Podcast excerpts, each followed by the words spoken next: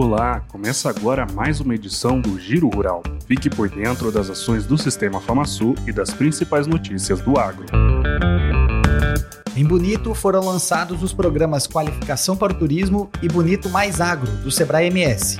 As ações são fruto da parceria entre FamaSul, Senar MS, Sindicato Rural de Bonito, Prefeitura Municipal, Abrazel e a empresa Ciclo Azul. O presidente do Sistema FamaSul, Marcelo Bertoni, que também preside o Conselho Deliberativo Estadual do Sebrae MS, participou da solenidade. A Exporã voltou. Depois de três anos sem realização, a exposição agropecuária de Ponta Porã teve início na última semana. Bertoni participou da abertura no Parque de Exposições do município. O Senar MS esteve presente com o espaço institucional e vitrine tecnológica da assistência técnica e gerencial em ovinocultura.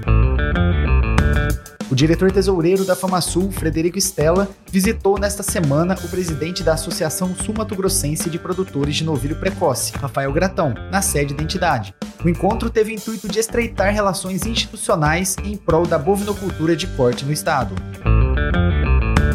Chapadão do Sul foi o local do sexto ciclo do programa Líder MS, curso de liderança empreendedora com realização da FamaSul e Senar MS. Neste final de semana, o grupo esteve na Fazenda Clateia e na sede da Ampasul. O programa Sorrindo no Campo do Senar MS esteve em Iguatemi com sua unidade móvel para promover atendimento odontológico aos moradores. No sábado, o Saúde do Homem e da Mulher Rural levou à população do campo consultas e exames médicos para prevenção e detecção de doenças como câncer. Para acompanhar as notícias do agro em Mato Grosso do Sul, acesse portal.sistemafamasul.com.br, senarms.org.br e as nossas redes sociais.